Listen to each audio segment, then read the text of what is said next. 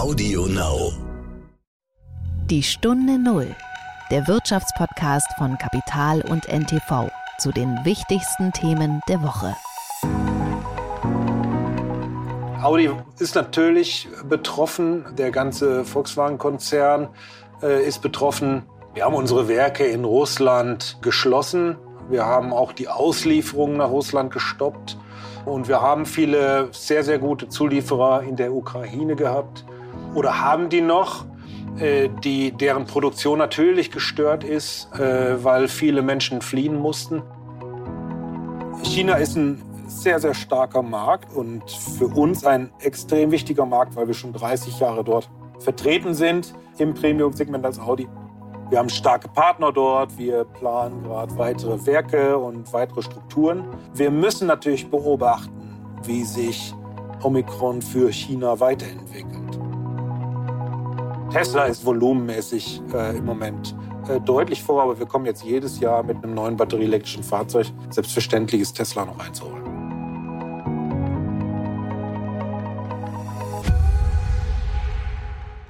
Herzlich willkommen zur neuen Folge von Die Stunde Null. Mein Name ist Horst von Butler. Danke, dass Sie wieder zuhören. Ich habe für diese Folge mit Markus Düßmann gesprochen. Er ist seit zwei Jahren Chef von Audi und er war seitdem sehr viel mit Krisenmanagement beschäftigt. Erst kam Corona, was uns ja immer noch in Atem hält, und nun der Krieg in der Ukraine der ja auch Auswirkungen auf die deutsche Autobranche hat, weil bestimmte Komponenten von Zulieferern aus der Ukraine fehlen. Und in manchen Fabriken ruht deshalb die Arbeit, aber auch das Geschäft in Russland liegt auf Eis. Zuvor waren die Lieferketten ohnehin schon angespannt. Es fehlten unter anderem Chips. Und die Autobranche steckt ja auch in einer spannenden, man könnte auch sagen epochalen Transformation, vor allem zur E-Mobilität. Aber es gibt auch andere große Trends, wie etwa das autonome Fahren oder die Vernetzung der Fahrzeuge. Da wird ja die Software und werden die Daten immer wichtiger. Jede Menge Themen also. Und Herr Düßmann, der hat das Ganze mal ein bisschen sortiert, ist dafür wirklich ein hervorragender Gesprächspartner. Und er konnte diese Woche trotz allem sehr gute Zahlen verkünden. Und er hat mir erzählt, was all das für eine Automarke wie Audi bedeutet und welche Strategie er hat. Das war die Woche. Es sind Zeiten, die klare Prognosen erschweren, Zeiten der Unsicherheit. Der Bundesregierung ist wichtig, Stabilität zu sichern, Handlungsfähigkeit zu bewahren und äh, Wachstum zu stärken. Und dem wird der Haushaltsentwurf gerecht. Ja, 200 Milliarden Euro neue Schulden, das war sicherlich die Zahl der Woche, die Christian Lindner diese Woche verkündet hat. Für die Bewältigung der Corona-Krise und das Sondervermögen der Bundeswehr. Und vermutlich ist es damit noch nicht getan. Diese Schulden werden noch höher werden. Wegen der Energie- und Rohstoffkrise kommen da noch mal einige Milliarden drauf. Manchmal wüsste man zu gerne, wie der FDP-Fraktionschef Christian Lindner den Haushaltsentwurf des Finanzministers Christian Lindner im Bundestag auseinandernehmen würde. Vielleicht würde er sich auf gängige Metaphern stützen und stürzen, von Taschenspielertricks und Verschiebebahnhöfen reden, von neuen Luftschlössern und dass Lindner jetzt mit Zahlen jongliert. Vielleicht würde er sich aber auch, was er gerne tut, etwas Neues ausdenken. Zum Beispiel könnte er sagen, dieser Haushalt ist wie ein Spiegellabyrinth, man weiß nicht, ob man gerade noch neue oder alte Schulden sieht. Im Grunde muss man festhalten, dass diese Ampelregierung, die vor einem Jahr einmal Fortschritt wagen wollte, ihrer Verantwortung gerecht wird in diesen Tagen. Sie trifft den Ton und sie fällt die richtigen Entscheidungen, auch wenn sie schmerzhaft sind. Sie hat den Schalter wirklich umgelegt. Und dazu gehören leider auch neue, höhere Schulden. Der Haushalt der Ampel ist dennoch bemerkenswert und bei allen Notlagen und Ausnahmesituationen nicht unproblematisch. Längst sind die Konstrukte der verschiedenen Sondervermögen, Kreditermächtigungen, Nachtrags- und Ergänzungshaushalte, die man mal hier und dorthin schiebt, undurchschaubar geworden. Mal sind sie noch für die Bewältigung der Pandemie, mal für die klimaneutrale Transformation, mal für die Verteidigung und mal für die aktuelle Energiekrise. Die Ampel hat das Werk der Großen Koalition fortgeführt und um den Kernhaushalt herum eine fast byzantinische Architektur von Extra- und Ausnahmetöpfen errichtet. Auf dem Bau sagt man dazu, was nicht passt, wird passend gemacht. Und was nicht in den regulären Haushalt passt, das wandert halt neuerdings in Sondervermögen. Nebenhaushalte und Nachtragshaushalte, die gab es schon früher, aber irgendwie ballen und überlagern sie sich derzeit genauso wie die Krisen in dieser Welt. Deutschland kann sich diese Schulden leisten, aber es sind seit Corona, das muss man leider sagen, auch bittere Schulden, genauso wie die neuen Schulden jetzt bittere Schulden sind. Und wir haben über diese ewigen Sonder- und Nachtragshaushalte ein bisschen auch aus dem Blick verloren, was eigentlich die Prioritäten sind, weil wir uns von Notlage zu Notlage hangeln. Die Stunde Null. Das Gespräch. Kommen wir zu meinem heutigen Gesprächspartner Markus Düßmann. Bei Amtsantritt wurde er von einer Zeitung als Audis neuer Hoffnungsträger bezeichnet. Ja, er sollte Audi nach der Dieselkrise wieder zu neuem Glanz verhelfen und natürlich den berühmten Anschluss an das E-Zeitalter sicherstellen. Kurz ein paar Daten zu ihm. Markus Düßmann wurde 1969 in Heeg in Nordrhein-Westfalen geboren. Er hat Maschinenbau studiert und dann Anfang der 90er Jahre seine Laufbahn bei Mercedes-Benz begonnen. Und nach verschiedenen Stationen in der Automobilindustrie kam er 2004 zu Daimler Chrysler und leitete dort die Abteilung für Dieselmotoren. 2005 hat er dann gewechselt in das Formel-1-Team von Mercedes und danach in den Rennstall von BMW. Und als der Münchner Autobauer 2009 aus der Formel 1 ausgestiegen ist, wechselte auch Düßmann in die Zentrale und leitete für BMW die Bereiche Fahrdynamik und Antrieb. Und 2016 dann wurde er Einkaufsvorstand im Alter von gerade mal 47 Jahren. Und das ist ein Ressort übrigens, das zuvor der heutige VW-Chef Herbert Dies geleitet hatte. 2020 kam dann der Wechsel auf den Chefposten von Audi, aber nicht nur das. Düßmann ist auch Vorstand für Forschung und Entwicklung im gesamten VW-Konzern. Herbert Dies wusste offenbar noch aus seiner Zeit bei BMW, was er an Markus Düßmann hat. Ja, und jetzt noch ein paar Sätze zu Audi. Als Markus Düßmann kam, erbte er noch ein bisschen das Nachbeben des Dieselskandals. Bei Audi, der einstigen Gewinnmaschine, war doch ein bisschen der Lack ab. Und dann kam gleich Corona und äh, Herr Düßmann war deswegen auch sehr viel mit Krisenmanagement beschäftigt. Er hat aber diese Woche sehr starke Zahlen verkündet, trotz Lieferkettenstress, trotz Chipmangels. Demnach hat die VW-Tochter einen operativen Gewinn in Höhe von 5,55 Milliarden erzielt. Das ist gut doppelt so viel wie ein Jahr zuvor. Und zwar hat Audi etwas weniger Autos ausgeliefert, aber es hat damit offenbar mehr Geld verdient und der Umsatz ist um 6 Prozent auf gut 53 Milliarden Euro geklettert. Und dennoch gibt es derzeit natürlich neue Probleme in der Autoindustrie. Als Tochter von VW hat auch Audi die Produktion von Fahrzeugen in Russland sowie die Auslieferung bis auf weiteres eingestellt. Und diese Entscheidung von VW gilt für das Werk in Kaluga und in Nischni Novgorod. Auch der Export von Fahrzeugen nach Russland wurde mit sofortiger Wirkung gestoppt. Audi fertigt im russischen Kaluga übrigens die Modelle Q7 und den Q8. Ja, und infolge des Krieges ruht auch in manchen deutschen Fabriken die Arbeit. Es gibt Produktionsausfälle. Grund sind Lieferengpässe bei Halbleitern und anderen Baukomponenten, die nach Informationen des SWR zum Teil auch von Zulieferern aus Fabriken in der Ukraine und aus Rumänien stammen. Deswegen ruhte unter anderem in Neckars-Ulm die Produktion bei einigen Modellen, ebenso aber auch in Heilbronn. Aber Audi ist natürlich nicht die einzige Marke. Bei Porsche auch wurde die Produktion im Werk Leipzig kurz ausgesetzt. BMW hat auch einige Produktionsunterbrechungen gemeldet. Es ist derzeit also einiges los in der Branche. Es gibt noch eine Besonderheit in dieser Woche. Ich habe mit Herrn Düßmann ursprünglich vor dem Krieg in der Ukraine gesprochen. Und dann hat mir das Gespräch geschoben wegen der aktuellen Ereignisse. Und dann haben wir diese Woche nochmal geredet und deswegen besteht das Gespräch aus zwei Teilen und wir werden diesen Schnitt innerhalb des Gesprächs auch deutlich machen. Den ersten Teil also, den haben wir vor dem Krieg aufgenommen und den zweiten Teil, den haben wir diese Woche aufgenommen, um auf die aktuellen Ereignisse auch einzugehen. Herzlich willkommen in der Stunde Null und schöne Grüße nach Ingolstadt, Herr Düßmann. Ja, ich freue mich, dass es heute klappt. Ja, schön, dass wir miteinander sprechen können. Sie stehen jetzt seit äh, knapp zwei Jahren an der Spitze von Audi. Sie kennen die Autoindustrie schon sehr lange, haben Karriere bei Daimler gemacht, bei BMW. Auf was waren Sie eigentlich am wenigsten vorbereitet in den vergangenen zwei Jahren? Weil das waren ja turbulente Jahre auch. Ah, das ist wirklich eine gute Frage, aber das, die kann ich eindeutig beantworten. Ich war am wenigsten auf Corona vorbereitet. Und äh, als ich angefangen habe, im April 2020, stand hier alles still. Ja, die Werke standen, alle. Und äh, das, war schon, das war schon dramatisch. Ich hatte mit allem gerechnet, ich hatte mich wirklich gut vorbereitet, aber damit natürlich nicht. Und das hat uns, uns alle sehr gefordert. Ja? Die Industrie, aber natürlich auch jeden Einzelnen. Haben Sie denn bisher Ihre Agenda gut abarbeiten können oder hat, hat sich durch, durch die verschiedenen Wellen und äh, das immer wieder verzögert? Was steht da im Moment ganz oben so auf Ihrer To-Do-Liste? Also Corona hat ganz viel verändert und manches sogar zum Guten.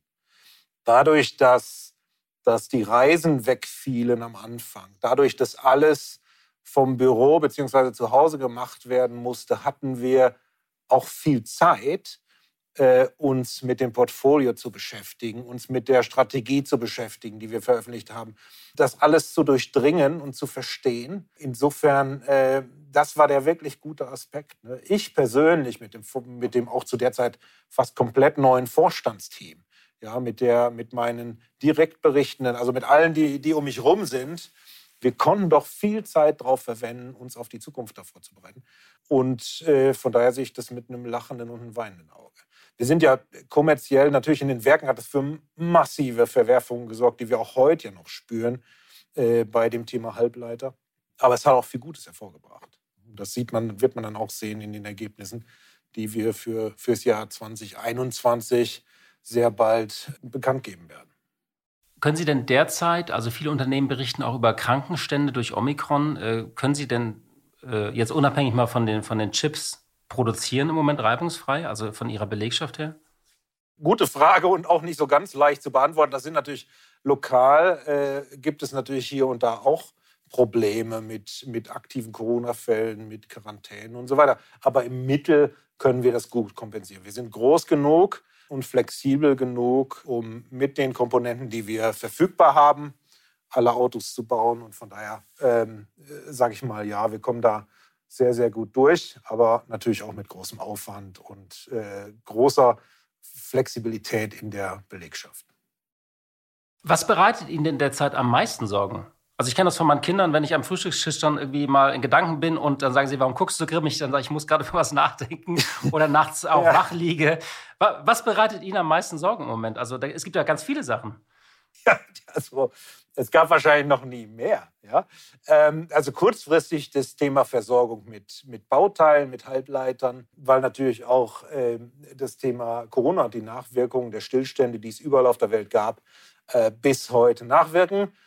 Mittelfristig das Thema Elektrifizierung, Umsetzung der Strategie, aber auch Digitalisierung. Denn die Digitalisierung stellt für mich die größte Revolution in der Automobilindustrie dar. Ja, alle, alle Branchen werden nacheinander digitalisiert und dadurch doch stark auch gewandelt. Die Automobilindustrie ist jetzt mittendrin. Äh, das ist mittelfristig die größte Herausforderung und langfristig ganz eindeutig. Und für mich die größte Bedrohung, die wir haben, ist der Klimawandel. Und darauf müssen wir uns heute vorbereiten und mit aller Macht daran arbeiten, dass wir mit der Herausforderung als Menschheit, dass wir diese Herausforderung technisch gelöst kriegen. 2021 galt ja so ein bisschen als das Jahr, in dem der Markt für E-Autos, Sie haben das Stichwort gerade genannt, richtig an Fahrt aufgenommen hat. Das gilt für Deutschland, aber auch weltweit. Da kamen jetzt nochmal Zahlen, dass irgendwie die IEA hat gesagt, 6,6 Millionen äh, wurden weltweit verkauft. Das waren 9 Prozent des Automarktes. Äh, 2012 waren das, glaube ich, noch 130.000. Also hat sich wirklich verändert. Ist 2021 so ein Jahr eines Kipppunktes, also wo ein Markt wirklich relevant geworden ist? Tolle Frage. Allerdings würde ich sagen, dass, dass, dass, dass es vorher schon angefangen hat, leicht zu kippen. Die Zahl der Erwäger von Elektrofahrzeugen steigt jetzt schon seit Jahren. Die Zahl der Modelle im Angebot steigt eigentlich erst jetzt. Und deshalb, man sieht, die, die Erwäger, die jetzt ein Angebot vorfinden, kaufen dann auch. Und dadurch äh, kommt das Thema jetzt ordentlich in Fahrt. Und äh, wenn wir auf Länder wie Norwegen gucken, die da auch ein, ein, Konzept haben mit einer tollen Ladeinfrastruktur und die Leute sind auch gewohnt, dort die Autos an Steckdosen anzuschließen, äh, dann war da der e-tron zum Beispiel 2020 äh, das meistverkaufte Auto überhaupt. Ja? Und weil er, weil er da war und weil die Bereitschaft da war, sich auf E-Mobilität einzulassen. Das Thema E-Mobilität nimmt prozentual enorm Fahrt auf. Und jeder weiß, der sich mit mathematischen Funktionen auskennt, und das haben wir ja in der Corona-Pandemie gelernt, ne, was Mathematik kann und wie schnell dann so eine Lage eskaliert. Also im Fall von Elektromobilität äh, sehen wir durch die hohen Steigungsraten natürlich enormes Wachstum in der Zukunft. Äh, und wir werden sehen, dass das schnell geht, wenn wir die damit einhergehenden Themen in der Infrastruktur, nämlich Ladeinfrastruktur, auch Verfügbarkeit von Grünstrom, wenn wir das gelöst kriegen. Und deswegen investieren wir auch an der Stelle sehr, sehr viel. Ich finde, das ist unsere größte gesellschaftliche Aufgabe, dafür zu sorgen, äh, dass Mobilität und was ich für ein Grundbedürfnis halte, was auch durch Wohnungsmangel wahrscheinlich nicht weggehen wird, denn die Leute werden aus den Städten raus müssen, was einfach ein Riesenthema ist. Und wir wollen mit unseren elektrisch angetriebenen Fahrzeugen Mobilität auch in der Zukunft sicherstellen und das CO2-neutral. Die Autoindustrie hat sich ja lange ähm, auch gegen diese Veränderungen ähm, gesträubt, ein bisschen auch gewehrt. Ist das jetzt wirklich Geschichte? Also kann man einfach sagen, äh, es geht jetzt nur noch tatsächlich um die Umsetzung? Na, das kann man mit Sicherheit sagen, zumindest mal was uns betrifft. Wir haben in unserer Strategie Vorsprung 2030, die wir auch äh, ganz bewusst so genannt haben, festgelegt, dass wir aus den Verbrennern aussteigen, und zwar 2033. Und für uns ist das jetzt nur noch eine Frage der Umsetzung. Technologisch ist gezeigt, dass das funktioniert. Ja, und jetzt geht es in die Skalierung und da sind wir fest dran. Wir haben alle Fahrzeugmodelle, alle Entscheidungen getroffen, die uns zu dem Ergebnis führen werden. Insofern haben Sie recht, ja, das ist nur noch eine Frage der Umsetzung. Und äh, ziehen da jetzt auch alle mit oder maulen manche Ingenieure noch? Es ist, äh, auch wenn das eine harte Entscheidung ist, Sie wissen es selber, im Leben ist Klarheit immer das, was Sie brauchen. Ja? Womit Menschen nicht leben, um, umgehen können, ist Unsicherheit womit Menschen gut umgehen können, ist Klarheit. Und wir haben die Klarheit geschaffen ja, äh, bei der Technologie, auf die wir setzen. Und das wird nicht jedem gefallen, das wäre viel verlangt, aber es gibt eine ganz breite Zustimmung hier. Und jetzt können alle an einen Strang ziehen, weil sie wissen, in welche Richtung. Und von daher haben wir, haben wir die Voraussetzung geschaffen für eine erfolgreiche Zukunft. Ne? Denn wir wissen, in welche Richtung wir laufen und, und da laufen jetzt alle mit. Ähm, das hat aber schon, das hat auch viel Geburtsschmerz gegeben und wir haben, wir haben mit 500 Audianern aus allen Schichten äh, haben wir das Thema, die Strategie entwickelt äh, und haben schon dafür gesorgt, dass wir dort äh, eine, eine, eine, auch eine gemeinschaftlich in der Mannschaft getragene Entscheidung finden. Also natürlich verstehe ich das. Ich spreche mit jemandem aus der Medienbranche. Also vor 15 Jahren gab es bei uns die Leute, die dachten, das Internet geht nochmal wieder weg. Also ich kenne solche Geburtsschmerzen sehr gut. Äh, vielleicht mal in Zahlen. Also ich habe in Fachportalen gelesen, also zum Beispiel Porsche hat, äh, hat die Anzahl der, des Taycans verdoppelt, aber bei Ihnen war das auch so. Äh, stimmt das, diese Zahlen? Äh, plus, äh, nicht verdoppelt, plus 50 Prozent. Also, dass Sie jetzt über 80.000 so äh, äh, reine E-Autos verkauft haben letztes Jahr? Gut, wir hatten, bei uns waren das 57 Prozent genau, aber es ist etwa etwa das Gleiche, nur durch die höhere Verfügbarkeit und vor allem den e-tron GT, den wir haben, und den Q4 e-tron äh, sind halt auch Modelle dazugekommen und wir haben im letzten Jahr 82.000, glaube ich, ungefähr verkauft an batterieelektrischen Fahrzeugen. Und sind Sie damit zufrieden? Ja, wir sind damit sehr zufrieden.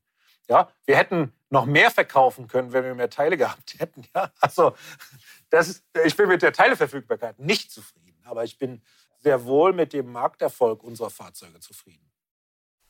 Ist Tesla noch einzuholen oder sind die immer noch uneinholbar vorne? Tesla ist volumenmäßig äh, im Moment äh, deutlich vor, aber wir kommen jetzt jedes Jahr mit einem neuen batterieelektrischen Fahrzeug. Selbstverständlich ist Tesla noch einzuholen.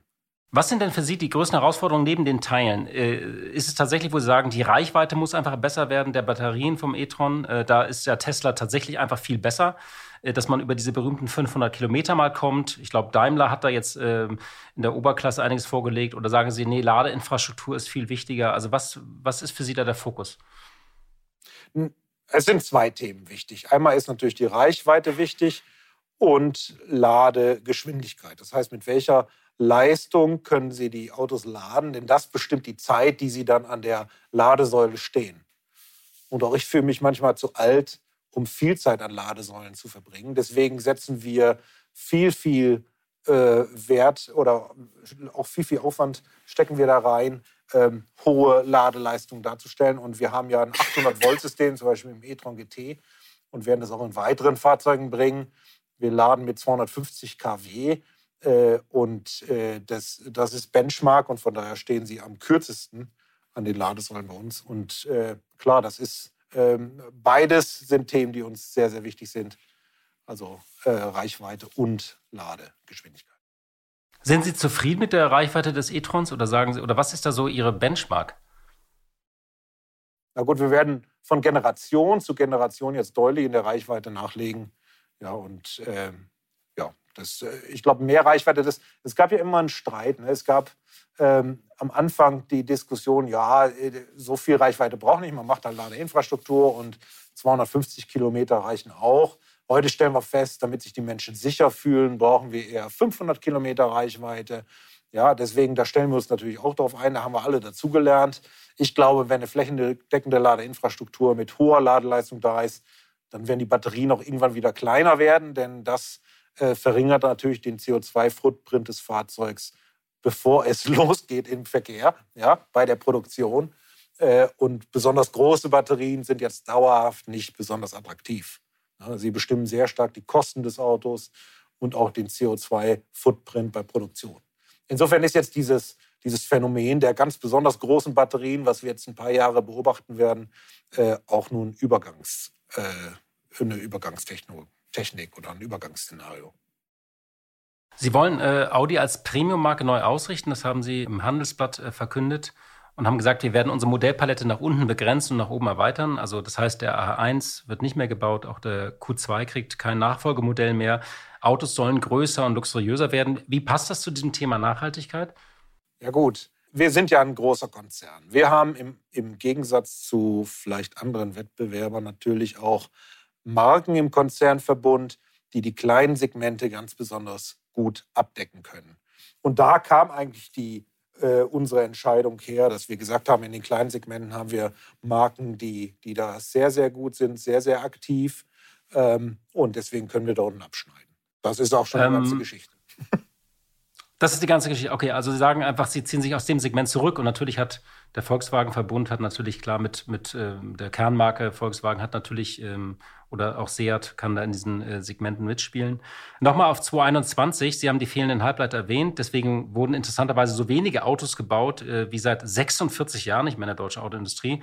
Trotzdem gab es gute Ergebnisse irgendwie, weil ähm, die kleineren Modelle aus dem Programm genommen wurden und die Chips, die halt da waren, in größere und teurere Autos gebaut werden. Größere Modelle sind derzeit beliebt. Ist das so ein, also wie Sie beobachten Sie das? Ist das so ein Corona-Einmaleffekt äh, oder ist das tatsächlich eine Verschiebung im Käuferverhalten?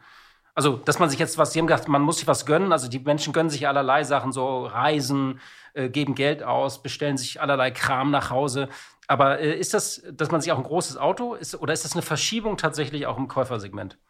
Da gibt es eine individuelle Antwort und da gibt es eine allgemeine Antwort allgemein ist es schon so, äh, dass die Autos mit mehr Ausstattung bestellt werden, dass auch eher größere Modelle bestellt werden, die ja nicht automatisch einen schlechteren CO2-Footprint haben müssen. Und speziell, wenn man bei Elektrifizierung äh, schaut, dann, dann ist der Einfluss der, der Größe auf den, den Energieverbrauch ähm, gar nicht so unbedingt gegeben. Und das Zweite ist, dass offensichtlich die Menschen auch das Bedürfnis haben. Erstens haben sie haben viele auch Geld gespart, weil man konnte wenig machen äh, während der Lockdowns. Viele haben auch ja wahrscheinlich ein bisschen Frust aufgebaut und da ist es schon so, dass offensichtlich der Bedarf da ist, äh, sich auch irgendwo zu belohnen. Und ein Auto ist bei vielen Menschen die größte Anschaffung, die sie im Leben machen. Und auch da wirkt sich das natürlich aus.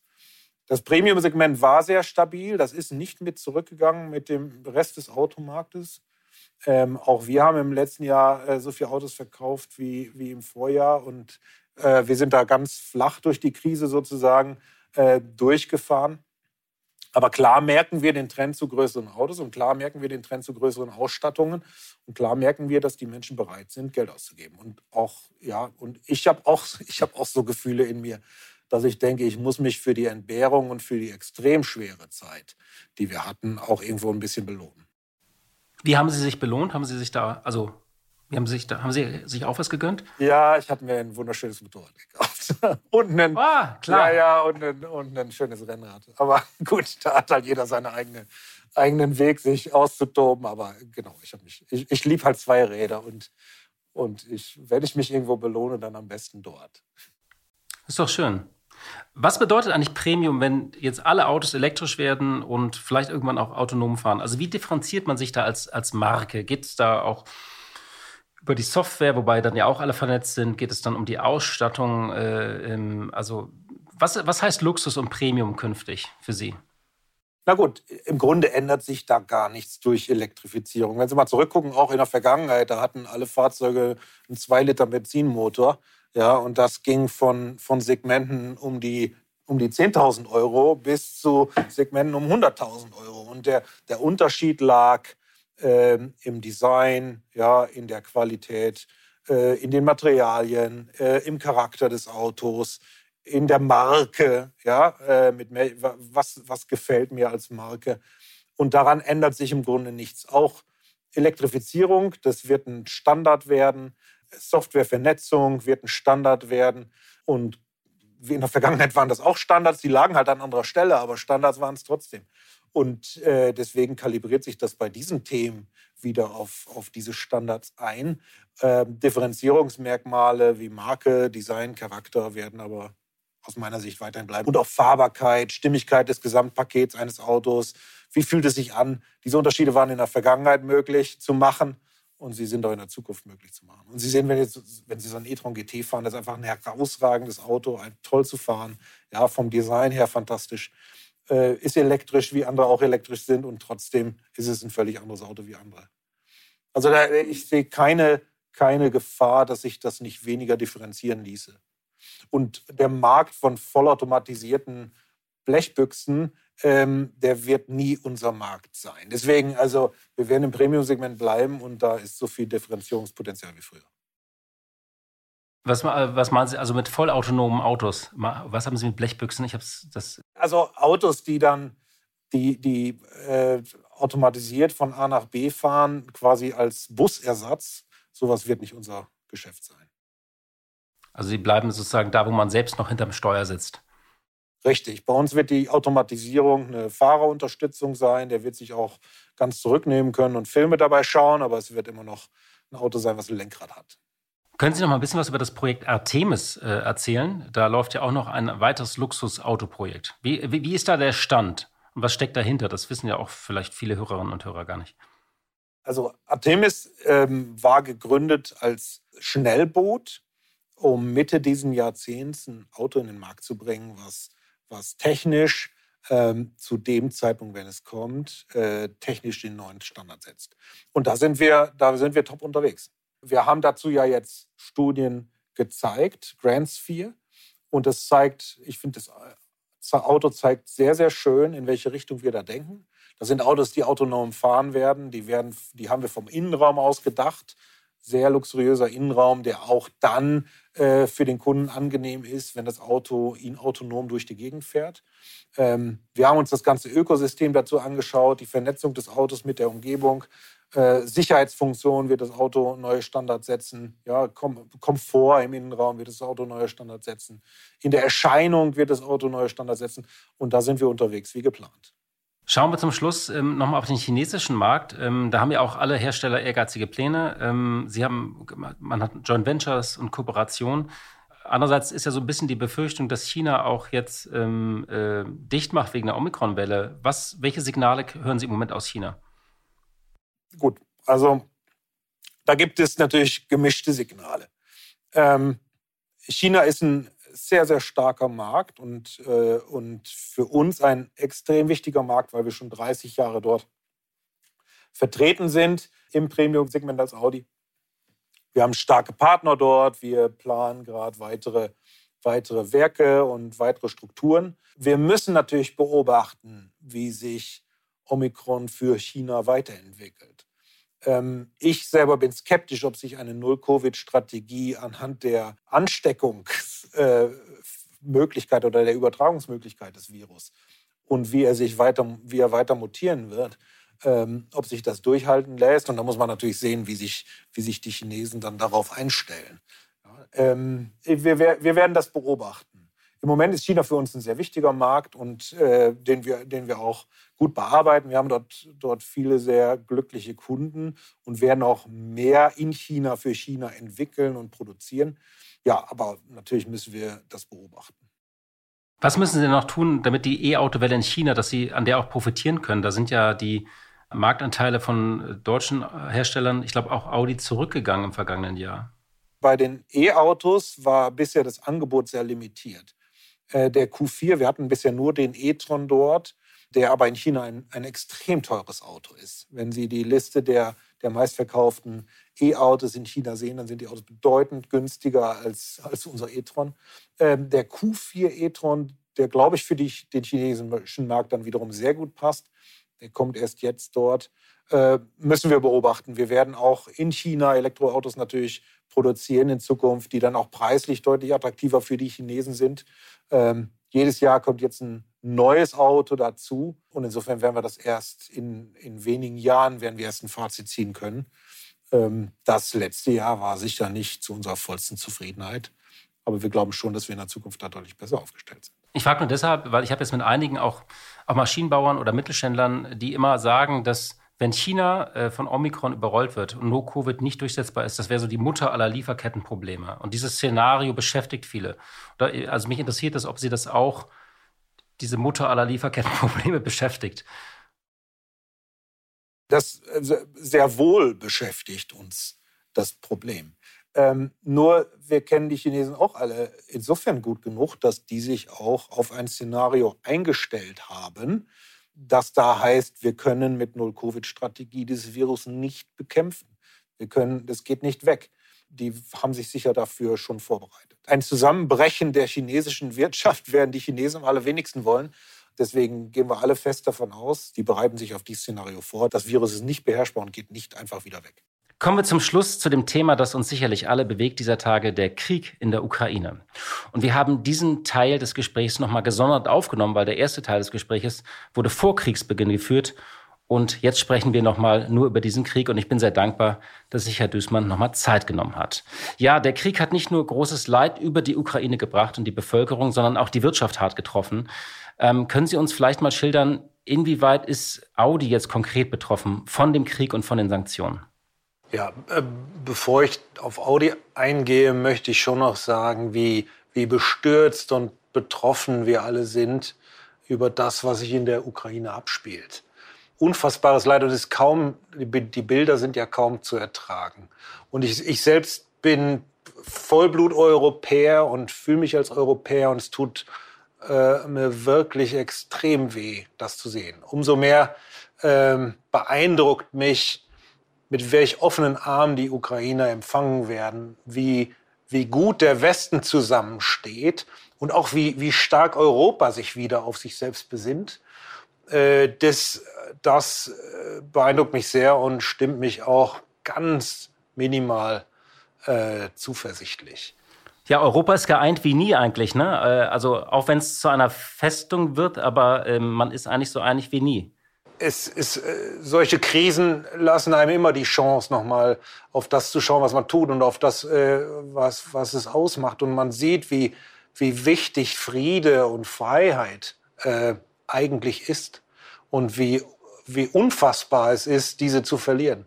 Äh, insofern, ja, ich, ich glaube schon, dass Europa durch den Krieg äh, auch dauerhaft zusammenrücken wird.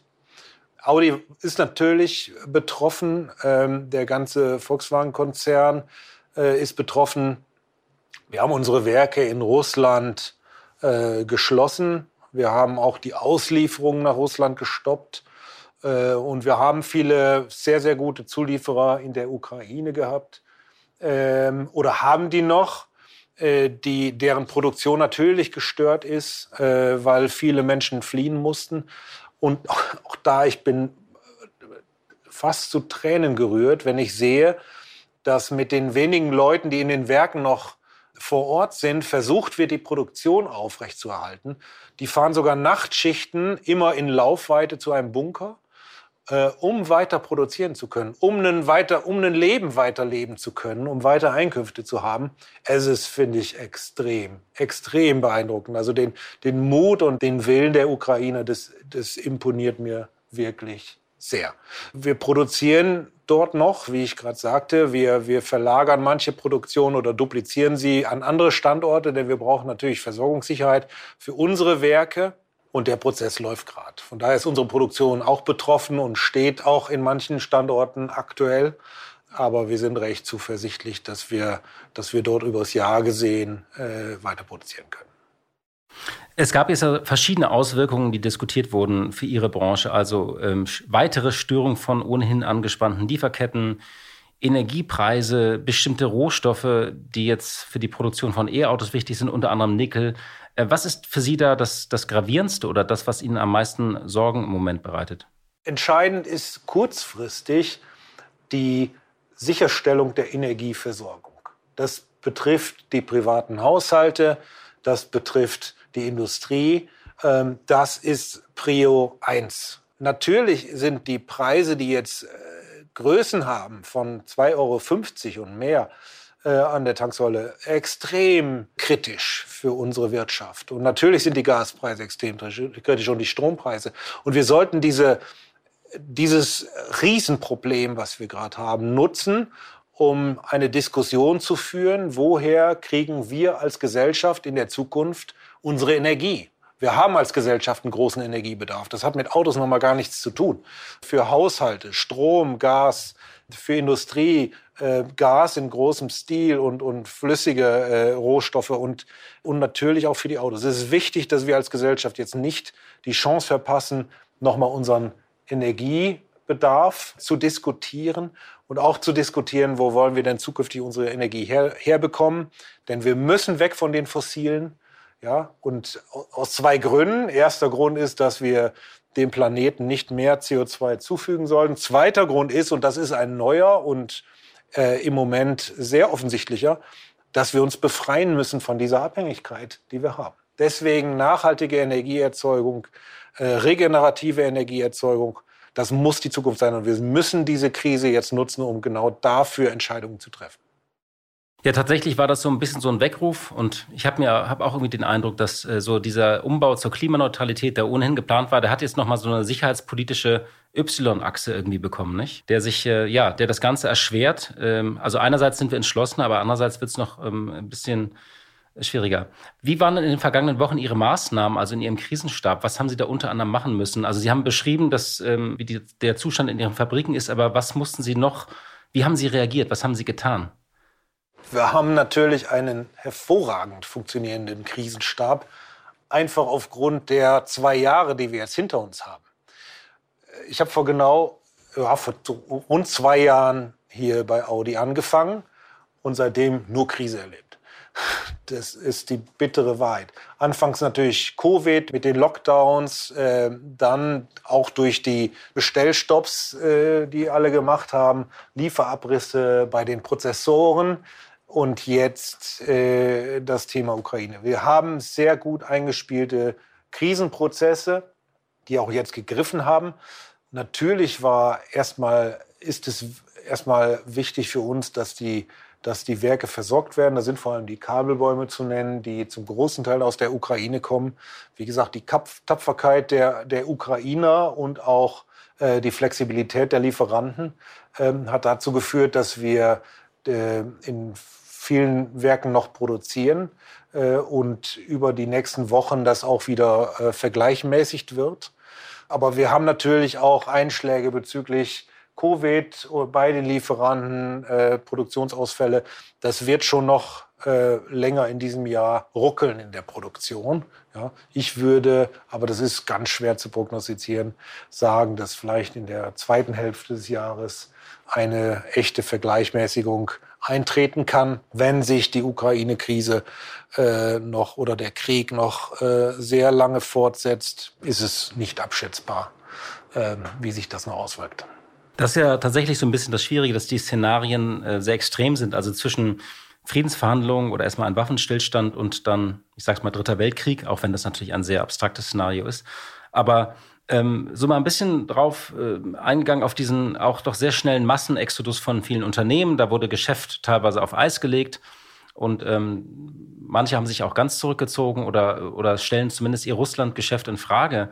Und klar, so eine McDonalds-Filiale kann man wieder aufmachen und manche wollen nur deinvestieren. Wie schauen Sie da aus Ihrer Perspektive drauf? Also muss man sich wirklich, also kann man mit diesem Russland keine Geschäfte machen mehr und muss man sich auf einen neuen eisernen Vorhang einstellen oder was erwarten Sie da? Für mich ist das nicht abschätzbar. Ich lasse jetzt mal das Thema Dritter Weltkrieg. Ich glaube nicht, dass irgendjemand auf der Welt das möchte. Aber auch ein eiserner, bei einem eisernen Vorhang gibt es aus meiner Sicht nur Verlierer. Und, aber es ist nicht abschätzbar.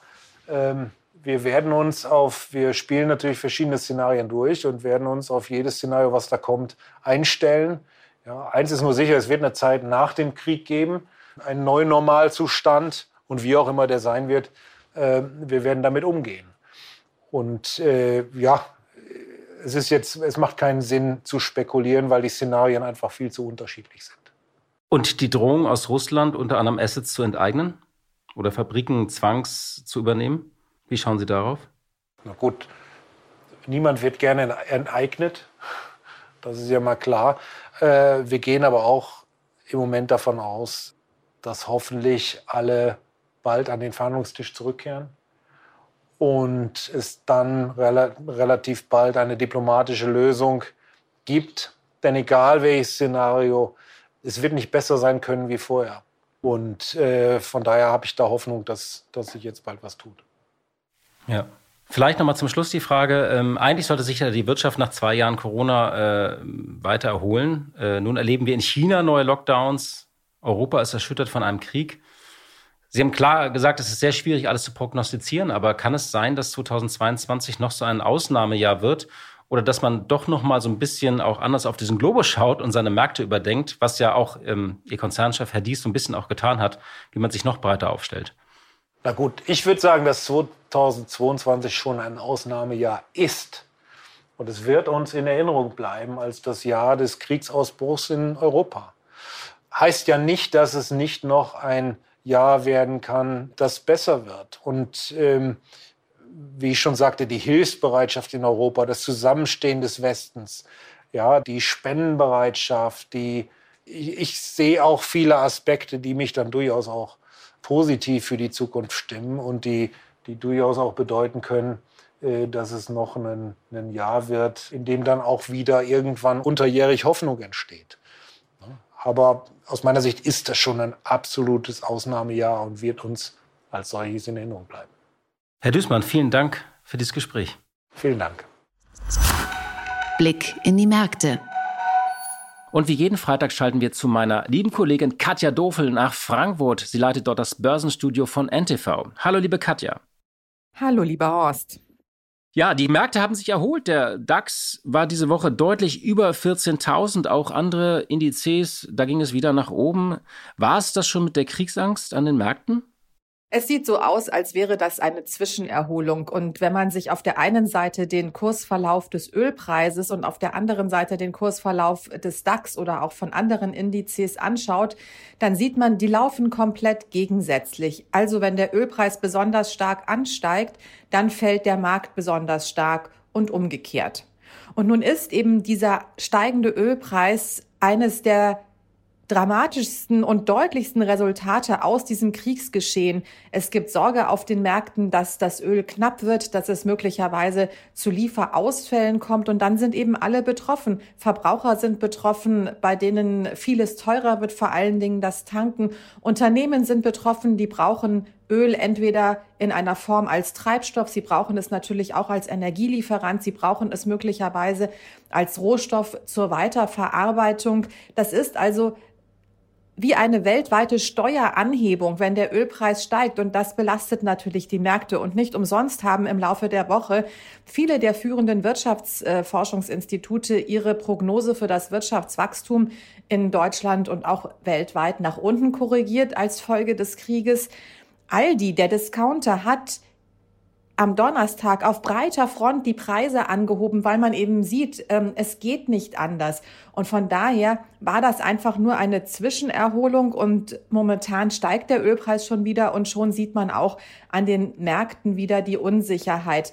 Wenn man auf ältere Krisen zurückschaut, dann sieht man, während der Ölkrise in den 70er Jahren hat der Markt mit 1500 Tagen fast die längste Erholungsphase gehabt, weil Öl eben die Wirtschaft komplett betrifft. Das ist nicht nur in Anführungsstrichen ein politischer Schreck oder ein politisches Ereignis, vielleicht auch ein dramatisches Ereignis, was die Märkte durcheinanderwirbelt. Das ist lange anhaltend und ähm, der Krieg, wie wir leider sehen können, Das andere wichtige Zeichen sind nämlich ähm, Erfolge in Verhandlungen, die der Markt auch sehr genau beobachtet. Das ist dann auch immer positiv. Es sieht aber danach aus, als äh, käme das so schnell nicht zu einem Ende und von daher wird das äh, sicherlich einfach nur eine Zwischenerholung sein. Und dann habe ich noch eine Frage zu China. Dort gibt es neue Lockdowns. Millionen Menschen sitzen wieder zu Hause. Hongkong war offenbar nur ein Vorbeben. Was bedeutet das denn für die Weltwirtschaft?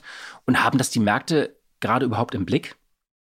Ja, spannende Frage. Haben die Märkte das im Blick? Also die Unternehmen haben es im Blick. Das hieß schon im vergangenen Jahr. Wenn es in China zu weiteren Lockdowns kommt, dann sehen wir die Mutter aller Lieferkettenengpässe erst noch. Das haben wir noch nicht gesehen. Und jetzt war es ja teilweise so, dass aufgrund von Teilemangel eben nicht produziert werden konnte. Der europäische Automarkt im Übrigen ist im Februar um 6,7 Prozent geschrumpft. 780.000 neue Fahrzeuge. Das ist der niedrigste Stand seit Beginn der Aufzeichnungen vor 32 Jahren. Und äh, das war eben erst ein Teil des Problems, also die in Anführungsstrichen normalen Lieferkettenengpässe und jetzt die Lockdowns in China sind natürlich problematisch, vor allen Dingen, weil auch die Ansagen so scheibchenweise kommen. Es hieß für VW zunächst, dass drei Werke bis Mittwoch stillgelegt werden. Jetzt wird das sukzessive verlängert. Auch heute wird da noch nicht gearbeitet, also an diesem Freitag. Und ähm, VW versucht sich darauf einzustellen. Man wird natürlich die Produktion wieder aufnehmen, sobald es geht.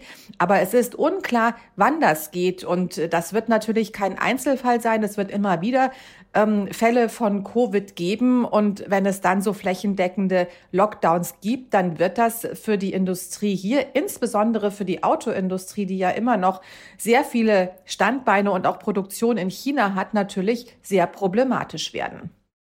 Ja, vielen Dank für diese Einschätzung, liebe Katja. Tschüss, herzlichen Gruß nach Berlin. Liebe Hörerinnen und liebe Hörer, das war's für heute. Ich danke für Ihre Zeit.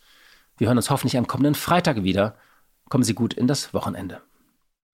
Die Stunde Null, der Wirtschaftspodcast von Kapital und NTV zu den wichtigsten Themen der Woche.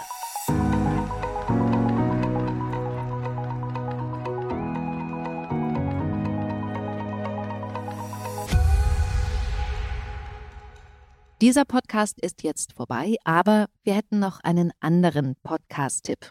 Worum es genau geht, erzählt euch der Host am besten selbst. Hallo, ich bin Michelle. In unserem Podcast heute wichtig geht es nicht nur um die ganz großen Fragen, sondern auch um die Geschichten dahinter. Es geht um Hintergrundwissen und wirkliche Erkenntnisse. Dazu spreche ich mit handverlesenen Journalistinnen, mit Spitzenpolitikerinnen und auch mal mit meinem Opa. Wir wollen, dass ihr fundiert und informiert in den Tag startet. Hört doch mal rein. Heute wichtig auf Audio Now und überall, wo es Podcasts gibt. Audio Now.